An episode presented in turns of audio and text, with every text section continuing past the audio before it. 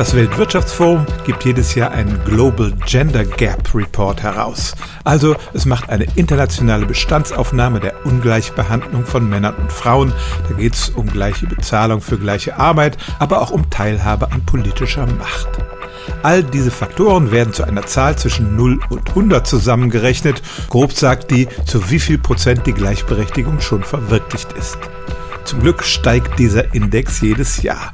Im Report von 2022 lag er bei etwa 68 Prozent und wenn man die Wachstumsraten der letzten Jahre fortschreibt, dann, sagte das Weltwirtschaftsforum, dauert es noch 132 Jahre, bis der Wert 100 erreicht ist.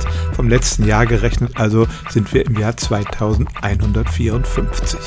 Das ist natürlich eine Zahlenspielerei, aber sie zeigt ganz deutlich, dass der Fortschritt in Sachen Gleichberechtigung doch eine ziemliche Schnecke ist ist.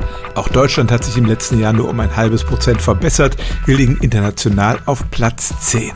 Das klingt eigentlich ganz gut, aber man höre und staune, Länder wie Ruanda, Nicaragua und Namibia liegen vor uns in der internationalen Rangliste der Gleichberechtigung. Und weil die Sache eben so langsam vorangeht, wird es tatsächlich nach diesen Berechnungen noch bis zum Jahr 2154 dauern, bis Männer und Frauen international wirklich gleichberechtigt sind. Stellen auch Sie Ihre alltäglichste Frage unter stimmt's at radio1.de.